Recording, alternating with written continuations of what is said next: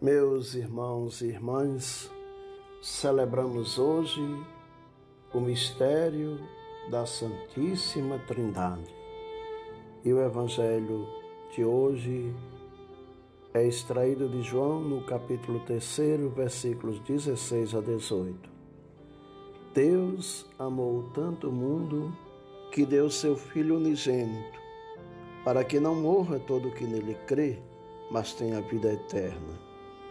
De fato, Deus não enviou o seu Filho ao mundo para condenar o mundo, mas para que o mundo seja salvo por ele. Quem nele crê não é condenado, mas quem não crê já está condenado, porque não acreditou no nome do Filho unigênito.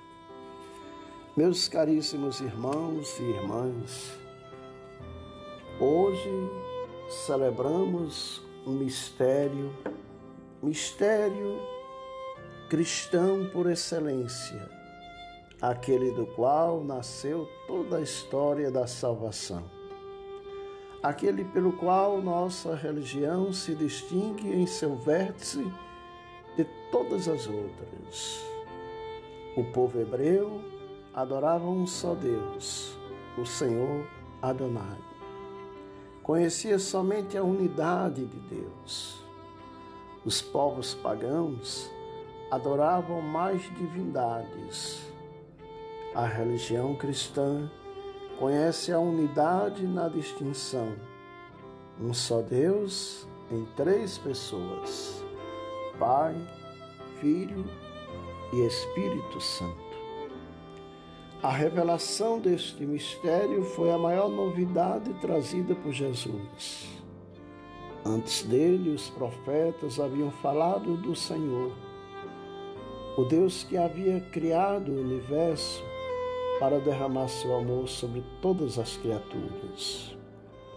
Mas Jesus levou os homens ao conhecimento de uma vida e de uma dialética de amor no próprio Deus além do amor entre Deus e as criaturas, ou seja, conduziu-os ao conhecimento de uma pluralidade e de uma comunhão de pessoas em Deus. Deus é amor, revela-nos o Novo Testamento. E o amor não pode ficar parado e fechado em si mesmo, mas por sua natureza se expande e circula. O Deus de Jesus é a Trindade, exatamente porque é amor. Eu e o Pai somos uma só coisa, respondeu Jesus a Filipe.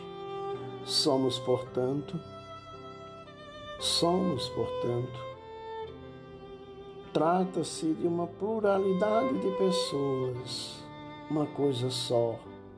Por conseguinte, uma única realidade e um só Deus.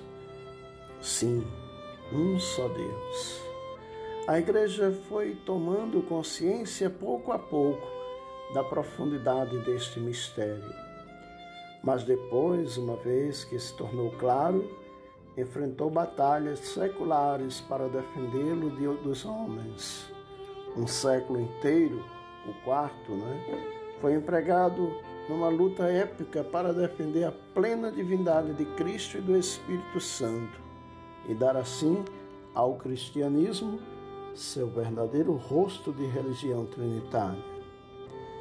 Esta fé trinitária, aurida da revelação, se expressa continuamente na celebração da liturgia. O glória, o creio e o sinal da cruz tudo traz a marca da fé trinitária. trinitária.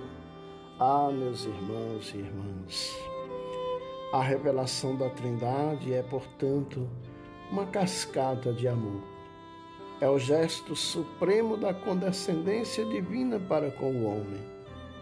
Os gregos diziam: nenhum Deus pode se misturar com o homem. Nosso Deus, em vez disso, se misturou com o homem, tramou sua vida com a do homem, preparando-o para a comunhão eterna com ele. É assim que nós celebramos hoje, com esta convicção, este mistério santo. Santíssima Trindade, um só Deus em três pessoas realmente distintas. E é por isso que poderíamos concluir dizendo, como disse Santa Catarina de Sena: Tu, Trindade eterna, és o mar profundo, donde quanto mais mergulho, mais encontro, e quanto mais encontro, mais te busco. Seja louvado nosso Senhor e Salvador Jesus Cristo.